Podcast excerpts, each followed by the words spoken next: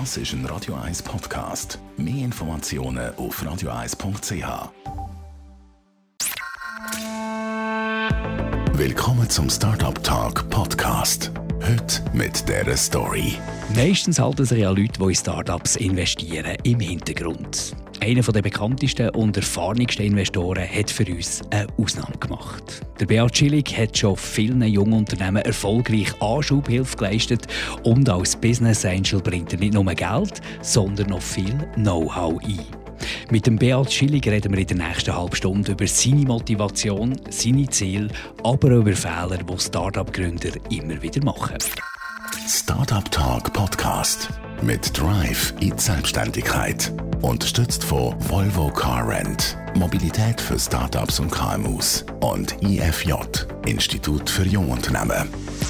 Beat Schillig äh, als Investor näher an der Start-up-Szene natürlich die ganze Corona-Krise auch nicht spurlos dran vorbeigegangen. Inwiefern verändert jetzt äh, die Krise die Start-up-Szene in der Schweiz? Ja, also es ist natürlich nicht die, die erste Krise, äh, die ich erlebe. Äh, die erste Krise war äh, beim Platzen vom Internet-Bubble. Ist dort, nach dem 2001 gewesen. und die zweite Krise ist dann die Finanzkrise gewesen, nach dem 2008.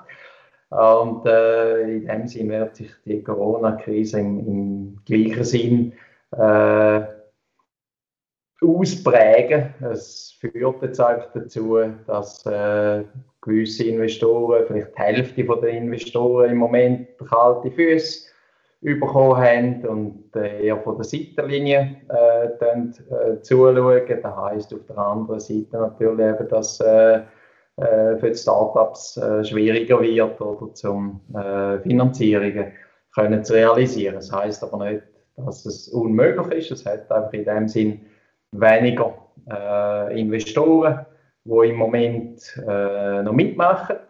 Und äh, entsprechend äh, sind vielleicht auch die Bewertungen ein bisschen äh, oben runtergekommen. Aber was hast du für Feedback aus den Szenen heraus, die, die schon gerade dran waren, in der Gründung oder kurz nach der Gründung? Wird das äh, der eine oder andere verwünschen? Also ich meine, selbstverständlich ist eine grosse Unsicherheit da, auch äh, bei den Kunden äh, von, von vielen Startups. Man muss aber da auch differenzieren. Es gibt derartige, denen läuft es hervorragend. Also, die haben auf Mal irgendwie 30, 40 Prozent Zuwächs äh, seit der Krise. Bei anderen äh, steht der Laden komplett still. Also man, man sieht eigentlich äh, alles. Es haben sich auch die Rahmenbedingungen verändert und für die einen, oder wie die Windrichtung hat auf Mal gekehrt und für die einen gibt es jetzt Rückenwind und die anderen stehen, stehen im Gegenwind. Und ich glaube, auf der anderen Seite sind aber die, die kleinen Firmen, die Startups auch noch flexibler unterwegs als, als die, die größeren und man kann sich besser und schneller den neuen Gegebenheiten anpassen. Also ist sicher ein Vorteil, wenn man mit einem Startup im digitalen Bereich tätig ist. Definitiv, definitiv. Oder auch, oder man, man sieht jetzt äh, gerade die, äh, die Video äh, Calls, also in der Zwischenzeit, äh, glaube ich, vermutlich 90 oder 95 Prozent oder von der, äh, von der Bevölkerung ist geübt im Umgang mit solchen Videocalls. Da ist vor drei Monaten noch ganz anders gesehen. Gestern habe ich mit einem Startup äh, äh, geredet, der verkauft äh, seine Maschinen in die ganze Welt. Das ist eine Art ein Chemie-Roboter. Äh, bis jetzt hat er müssen irgendwo in, in, oder ein Mitarbeiter vom Team in den Flüger einsteigen, mit der Maschine irgendwo hinfliegen und die dann auch installieren. Jetzt, seit das nicht mehr möglich ist, äh, ist es möglich, die Maschine direkt am Kunden zu schicken und äh, man kann den instruieren über einen Videocall, dass der die Maschine selber in Betrieb nimmt. Mhm. Also in dem Sinne macht Not auch immer irgendwo erfinderisch und äh, führt jetzt an diesem konkreten Beispiel natürlich auch zu, zu viel tieferen äh, Kosten und äh, zum, äh, auch im Verkaufsprozess zu Erleichterungen. Also man merkt da die Erfahrung bei dir, eine gewisse Gelassenheit, natürlich wegen dem, was du schon alles erlebt hast, aber jetzt auch äh, bei dieser Krise hier, würdest du in dem Fall jemandem, der jetzt ein Start-up gründen nicht empfehlen, zu warten, sondern zu machen, trotz äh, schwieriger also Situationen? Also unbedingt, also wenn man, äh, wenn man wirklich eine Idee hat und, und selber Feuer und Flammen ist oder für, für die Idee, äh, dann sollte man auf jeden Fall äh, loslegen. Gerade am Anfang die Idee mal zu testen, mit möglichen äh, Kunden zu reden, um zu schauen, ob das etwas ist, oder was sie wirklich äh, würden brauchen und schätzen. Äh, es ja eigentlich noch nichts, außer Zeit und Energie, oder, wo man drin äh, kann investieren Und wie gesagt, wenn jetzt äh, die Spielregeln neu definiert worden sind äh, in der ganzen Wirtschaft, ergeben sich Haufen, ganzen Haufen neue Chancen. Kommen wir zu dir als Business Angel oder Investor, als einer, der näher an dieser Start-up-Szene dran ist und sich auch extrem interessiert für die Möglichkeiten dort. Warum hast du dich in das gefährliche, also ich sage jetzt mal gefährliche, in das doch eher turbulente Feld hineingewagt? Also das Feld ist weder gefährlich noch ist das Feld irgendwo turbulent. Äh, ich meine, ich bin selber jetzt seit äh, 30 Jahren, also mehr als die Hälfte von meinem Leben bin ich selber Unternehmer und kann mir gar nichts anderes vorstellen, oder, als, als selber äh, meine Ideen umzusetzen, zu realisieren. Ich kann das als extrem spannend und befriedigend erfahren oder zum, zum können mitzuwirken äh, bei der Umsetzung von Ideen. Und das ist schon ganz am Anfang beim Institut für Jungunternehmen, äh, wo ich dort mal auch äh, gestartet habe, der Fall gewesen. Wir haben dort mal eigentlich äh, Trainings und Coaching angeboten für neue Gründer. Und wenn ich hier eingeladen äh, worden bin, also zu, zu den ersten Firmenjubiläen, also die Firma das Fünf-Jahr-Jubiläum gefeiert hat und ich irgendwie noch den Businessplan vor mir äh, im Kopf gehabt und, und, und äh, äh, der Gründer mit seinen Ideen und jetzt fünf Jahre später oder ist das irgendwo ein KMU gewesen, mit weiß ich was, 20 Leuten und eine richtige Firma, dann äh, ist das für mich da schon ein absolutes Highlight gewesen. und irgendwie hat mich das einfach nicht mehr nicht mehr loslassen. In dieser Startup-Szene geht es halt äh, wirklich, es geht um Schweiß, um, um Blut, um Tränen. Es ist ganz, äh, ganz etwas anderes als in einem grossen Unternehmen.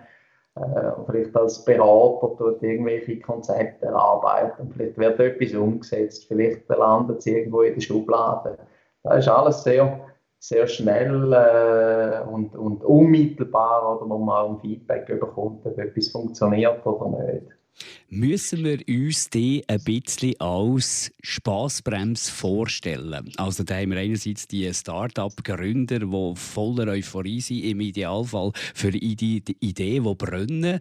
Und dann ist dann deine Rolle auch ein bisschen auf die Bremse trampen und ein bisschen auch zu sagen, ähm, was eben nicht so euphorisch äh, oder nicht so zur Euphorie veranlasst und, und ein, bisschen, ein bisschen die Realität wieder gerade zu rücken? Nein, also überhaupt nicht. Also ich sehe mich überhaupt nicht als Spaßbremse, sondern wenn ich neben mitmache äh, bei, bei Gründern, dann nachher will ich mit denen zusammen Spaß und, und, und Erfolg äh, haben. Und meine Rolle ist es nicht äh, äh, auf, auf Bremse zu stehen, sondern meine Rolle ist es, auf äh, das Gaspedal zu stehen und aber auch gleichzeitig äh, kritisch äh, zu hinterfragen, wohin will man denn überhaupt? Also was ist die Strategie, was ist die Zielsetzung, die man da hat? Welches ist der richtige Weg äh, zu dem Ziel? Was braucht es dazu? Dort ist es mehr eigentlich die Frage zu stellen und wenn, wenn die Gründer überzeugende und die richtigen Antworten haben, äh, die dann auch mich überzeugen, oder? dann nachher äh, kann ich mithelfen, äh, mit Kapital das, äh, das umzusetzen. Auf was schaust du? Ich nehme an, mit deinem Renommee ist vor allem äh, das Startup, das zu dir kommt, das Interesse hat an deinem Kapital, an deinem Know-how. Äh, vielleicht willst du auf einen oder anderen zugehen, wenn du die Idee spannend findest. Aber auf was schaut ein Investor, ein Business Angel? Also, äh, vielleicht einmal zu dem, ich, äh, ich bin vor 20 Jahren eigentlich genötigt worden dazu, zum Business Angel oder Privatinvestor zu werden. Ich habe dort mal äh, den Businessplan von jobs.ch äh, geschrieben, die Gründer dort äh, dürfen beraten. Und wo wir dann den Businessplan der Bank präsentiert haben, hat die Bank gesagt, die beiden Berater, ich und der Anwalt, wir müssen da im Verwaltungsrat gehen und äh, wir müssen uns da auch privat äh, beteiligen. Nur dann gibt es da das Geld, das wir dann angefragt haben. Ja, und so bin ich dann eigentlich äh, äh, aus dem Nichts aus das erste Mal irgendwo Business Angel geworden. Und dann auch äh, bis zum, zum Schluss äh, dabei gewesen. Und habe in der Folge nachher dann immer wieder mal nicht können widerstehen. Also ich habe nie Engagements in dem Sinn gesucht. Mhm. Aber da äh, sind natürlich jeden Tag umgeben mit Startups und, und äh, mit solchen Projekten äh, auseinandersetzen.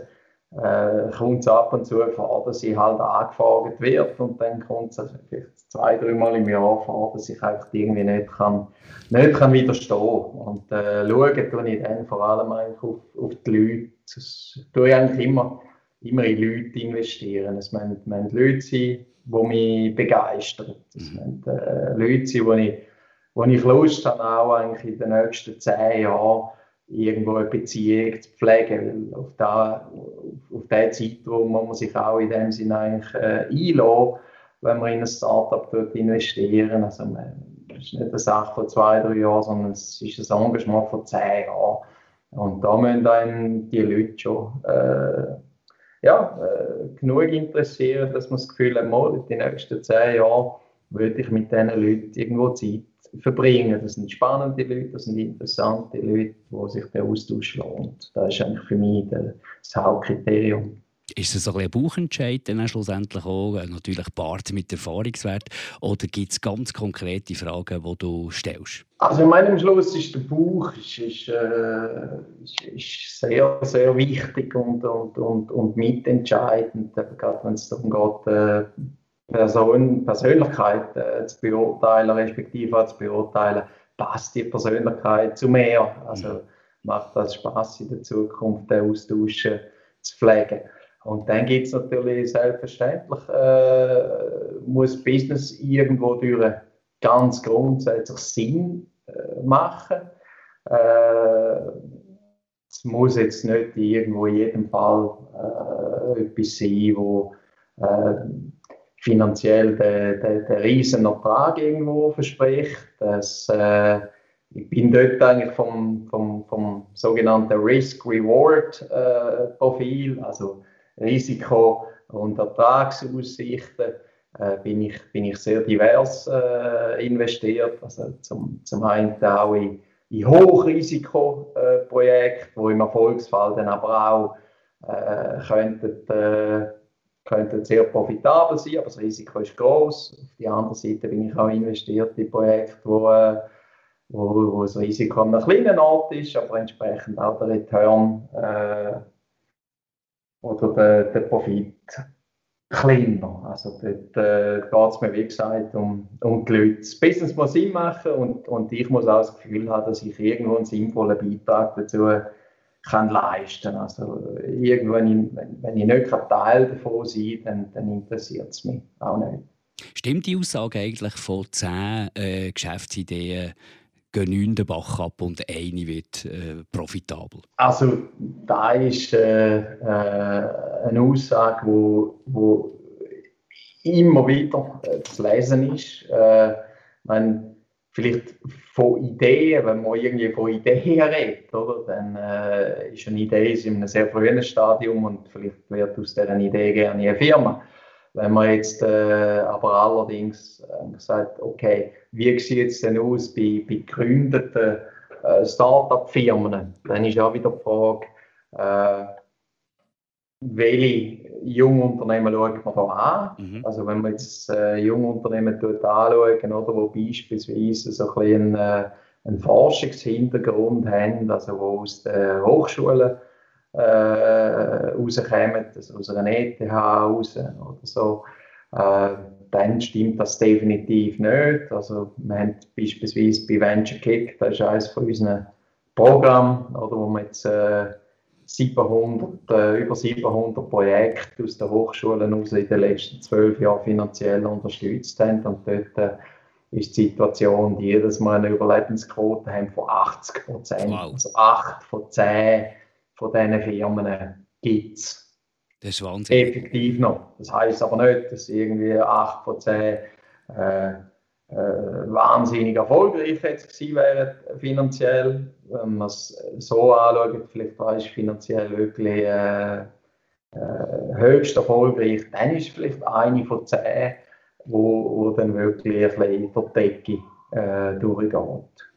Beat Schillig, vielleicht können wir ein bisschen von deinem Know-how profitieren, weil du ja relativ viel siehst. Und vielleicht können wir den einen oder anderen Fehler nicht machen, den wir vielleicht würden machen, wenn wir jetzt den Podcast nicht hören würden. Was ist so ein bisschen der häufigste Fehler oder was sind die häufigsten Fehler, die dir immer wieder begegnen? Wo du staunst langsam, dass das äh, nicht beachtet wird? Ich meine, wenn, es gibt eigentlich drei Sachen, die absolut wichtig sind äh, bei einem Startup. Und äh, das erste davon ist Fokus. Mhm. Das zweite ist Fokus. Und das dritte ist Fokus.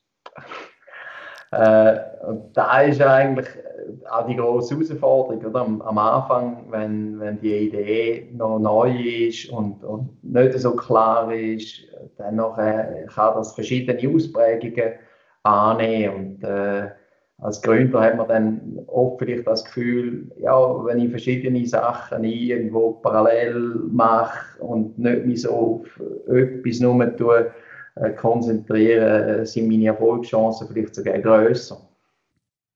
Und, und da, da ist man parallel oder auf, auf verschiedensten Kundengruppen dran, probiert fest auch irgendwie auf Kunden dann irgendwo zu lassen und jedem seinen Spezialwunsch noch irgendwo zu erfüllen.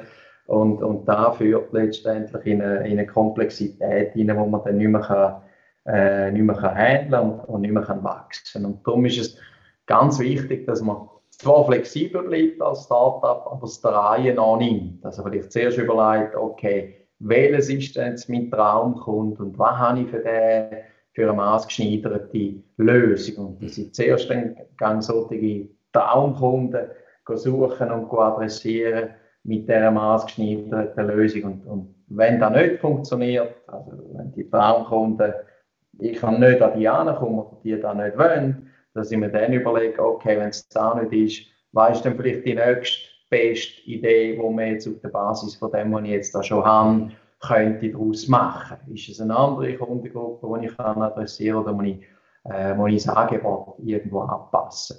Aber nicht opportunistisch mal etwas da und dort irgendwo zu machen. Also Opportunismus ist eigentlich der größte Find mhm. äh, vom, vom, vom jungen Unternehmer. Man muss wirklich können fokussieren auf, auf, auf, auf den Business Case, wo man, wo man wirklich äh, daran glaubt und, und will exekutieren. Und man muss Nein sagen zu allem anderen, wo, sie, wo, wo da noch einem angetragen wird, zwangsläufig kommen die Startups zu dir und haben konkreten Betrag im Kopf oder entsteht der Betrag, wo du dann, falls du investierst, willst investieren, im Verlauf der Zeit, von den Gesprächen? Also eben, es ist so, dass eigentlich äh, ich selber gehe nie auf, auf, auf, äh, auf Startups zu äh, mit einer Anfrage, ob ich mich da irgendwie kann beteiligen oder investieren. Das kommt auf mich zu und es kommt in der Regel dann auf mich zu, wenn, wenn die Gründer schon einen klaren Plan haben und eine klare Vorstellung haben, wie viel Geld das jetzt effektiv brauchen, oder, um konkret welche Ziel irgendwo zu erreichen. Also die, die Hausaufgaben müssen, müssen gemacht sein.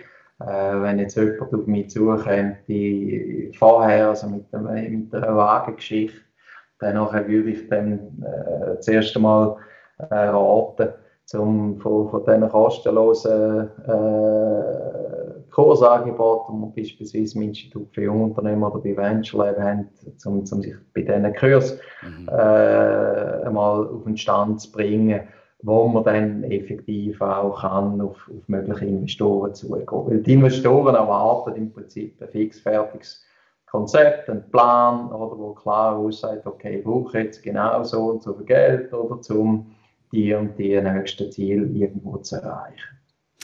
In dem Moment, wo man dein Kapital von dir überkommt, deine Investition, deine Unterstützung überkommt, da bist du natürlich dann auch drin. Wie fest redest du mit? Wie fest bestimmst du mit? Wie fest prägst du auch die Firmenkultur? Das ist, äh, das ist extrem äh, abhängig von, der, von den Erwartungen im Einzelfall, äh, wo am Anfang auch klar adressiert und ausgesprochen werden. Also es gibt äh, Investments, wo ich wirklich äh, gar nicht involviert bin. Vielleicht einmal, wenn ich angefragt wäre mit einem, mit, mit einem Tipp oder vielleicht äh, stelle ich etwas fest und gebe dann einen Input spontan.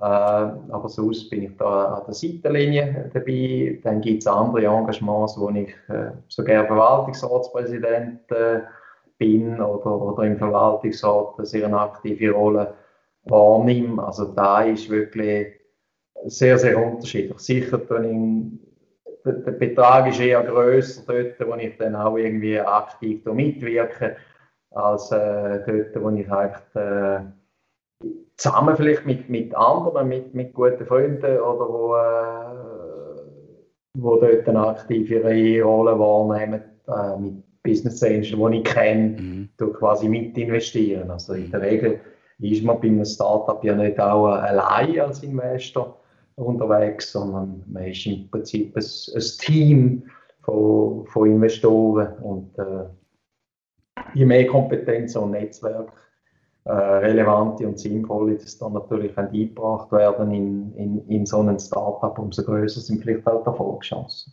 Was ist das, was du willst? Was ist dein Gegenwert? Was ist dein Ziel? Äh, schlussendlich willst du auch irgendwie eben am Erfolg, dann schlussendlich, wenn der kommt, profitieren. Für mich steht im Vordergrund der erfolgreiche Aufbau von einer Firma. Am Schluss kommt der Lohn, wenn man, wenn man etwas gut macht, oder, kommt, kommt der Erfolg zwangsläufig. Äh, und es gibt Firmen, wo ich äh, beispielsweise einen ehemaligen Mitarbeiter äh, von mir äh, hat äh, bei mir in der Kommunikation mal mitgeschafft am Institut für Jungunternehmen äh, während einem Jahr und hat dann äh, die Firma Supertext äh, gegründet. Äh, mittlerweile ist das äh, eine von der 100 äh, größten Language Service Providers, also Übersetzungsfirmen weltweit geworden. Und äh, dort steht jetzt beispielsweise ein Exit äh, von, einer Firmenverkauf überhaupt nicht zur Diskussion, aber wir haben dort es geschafft, eine profitable Firma aufzubauen, wo wir, wo wir miteinander äh, internationalisieren und, und weiterentwickeln. Wir haben jetzt äh, neben Zürich auch Standort in Berlin und in Los Angeles äh, können auftun. Und solange Gründer und ich als Verwaltungsratspräsident mehr gut harmonieren miteinander und Freude haben, da die Firma weiterzuentwickeln, gibt es keinen Grund, um das äh, zu verkaufen. Und äh, wenn man erfolgreich ist und profitabel ist, dann kann man auch Dividenden äh, ausschütten. Und da funktioniert jetzt so in diesem Fall äh, so. In einem anderen Fall ist es vielleicht so, dass Gründer von Anfang an den Plan haben, äh, gerade zum Beispiel im, im im, im Life Science, also im Biotech-Bereich, oder ist es nicht realistisch, dass so eine Biotech-Firma äh, ein Medikament selber auf den Markt bringt und, und, und kann vertreiben, sondern dort ist eigentlich der Verkauf an, einen, an eine große Pharmafirma äh, schon von Anfang an die Idee und der Plan. Also von dort her äh, geht es dann in so einen Exit äh. Und da ist wirklich auch von Fall zu Fall verschieden und, und muss aber auch, vielleicht äh, ist es ganz wichtig, dass am Anfang äh, als Gründer äh, selber sich Klarheit verschaffen, will ich jetzt nachhaltige Firma aufbauen und die vielleicht auch als 20, die 20 Jahre noch als Patron führen und dann suche vielleicht auch Investoren, die auch bereit sind, Dividenden zu akzeptieren und um mich auf dem Weg zu begleiten. Oder äh, will ich eine Firma aufbauen, die ich schnell auf einen gewissen Stand will bringen, wo dann attraktiv genug ist, dass ich, dass ich sie an eine große Firma kann, kann verkaufen. Ist das der Plan, den ich als Gründer will verfolgen? Und entsprechend den Plan, der da ist, oder gibt es unterschiedlich interessierte Investoren? Die einen wollen, wollen sein und schließen das andere aus und, und wie gesagt, bei mehr mir steht äh, der Erfolg von der Firma im Vordergrund und, und Gründer und ihren Plan im Vordergrund und ich äh, kann beide, beide Pläne äh, unterstützen, solange, solange sie Sinn machen. Du hast viel von der nächsten Frage vorweg noch. Die Exit-Strategie, die äh, ist natürlich schon irgendwo ein Thema. Aber man hat manchmal so das Gefühl, man sollte es eigentlich nicht zu früh äußern. Ähm, was ist deine Haltung? Also, du hast jetzt schon das oder andere erzählt. Aber ist es clever, wenn man schon eine Firma gründet mit dem Hinterkopf, ich will möglichst viel Geld mit einem Exit äh, verdienen? Eben, es gibt, wie gesagt, es gibt äh, die eine oder andere äh, Geschäftsidee oder, oder Geschäftsmodell, wo, äh, wo nur so eigentlich funktioniert. Oder? Also es gibt äh, im, im, digitalen Bereich gibt's, äh, gibt's, gibt's gewisse äh, Modell, wo wirklich halt nach dem Winner takes it all äh, mhm. Prinzip funktioniert, oder? Wo halt zwangsläufig wie wirklich Monopol entstehen, oder? Also äh, Google oder ein Airbnb und so weiter sind, sind Beispiele, oder? Wo, wo eigentlich Größe matchentscheidend ist und dort kann man nur über, über massivste Finanzspritzen oder von, äh, von, von, Venture Capital und Private Equity Investoren wachsen. Und die sind natürlich vom, vom Geschäftsmodell her zwangsläufig auf einen Exit ausgerichtet. Also wenn man so eine Idee will umsetzen dann braucht es die Exit-Strategie von Anfang an. Mhm. Äh, dasselbe ist, im, ist, wie vorher gesagt, im Life Science-Bereich. Also im Biotech, aber auch im, im Medizinaltechnikbereich der Fall. Äh, also da, da sind am Schluss nur globale Player in der Lage, oder zum die ganzen Spitäler der Welt äh, abzudecken oder, oder die, äh, die, die Medikamentenmärkte mit ihren äh, Armadas oder von, von Verkäufern irgendwo abzudecken.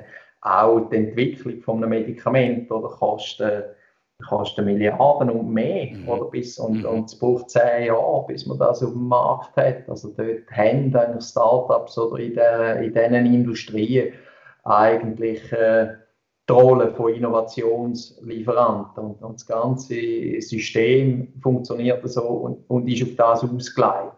Und dementsprechend äh, ja, gehört sie denen in solchen, äh, bei solchen Geschäftsideen einfach zum, zum zum grundlegenden Modell, wie es funktioniert. Und dann wirkt man natürlich auch von Anfang an professioneller als Gründer gegenüber den Investoren, wenn man da schon klar aufzeigen kann, oder wer das denn die Exit-Kandidaten sind, dass man dort dann auch sich bereits in einer frühen Phase schon irgendwo einen Zugang äh, verschaffen mit, mit diesen Leuten auch irgendwo Beziehungen aufbauen, dass die einem können, äh, können, können begleiten auf dem Weg und Fortschritt auch sehen, dass wenn man dann so weit ist, dass man äh, eine gewisse Reife oder eine notwendige Reife mhm. äh, als Übernahmekandidat äh, erreicht hat, oder dass man dann auch auf dem Radar äh, ist und nicht von null muss äh, die Beziehungen aufbauen. Und wenn man das den Investoren kann darlegen kann, dass man schon auf dem Radar ist oder von möglichen Käufern nachher,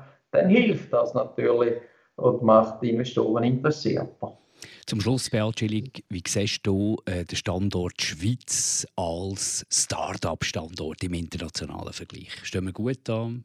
Braucht es noch viel mehr oder ist es vielleicht sogar nicht das beste Pflaster, wenn man ein Start-up gründet? Ja, ich meine, also die, die Schweiz hat, äh, hat, sehr viel, sehr viel Vorteile hat auch Nachteile auf der anderen Seite. Ich meine, die, die grossen Vorteile in der Schweiz äh, sind sicher die, die geografische Nähe. Äh, zu, zu, zu einem Haufen ganz grossen Firmen, also einem Haufen Konzernzentralen äh, hier in der Schweiz, oder, von, von, von globalen Firmen. Wir haben viele auch globale Schweizer Firmen, äh, die interessiert sind an Innovation. Und das ist eben mehr oder weniger irgendwo in einer Stunde, zwei oder mit dem Zug ist man, ist man überall äh, bei, bei, diesen, bei Konzernzentralen.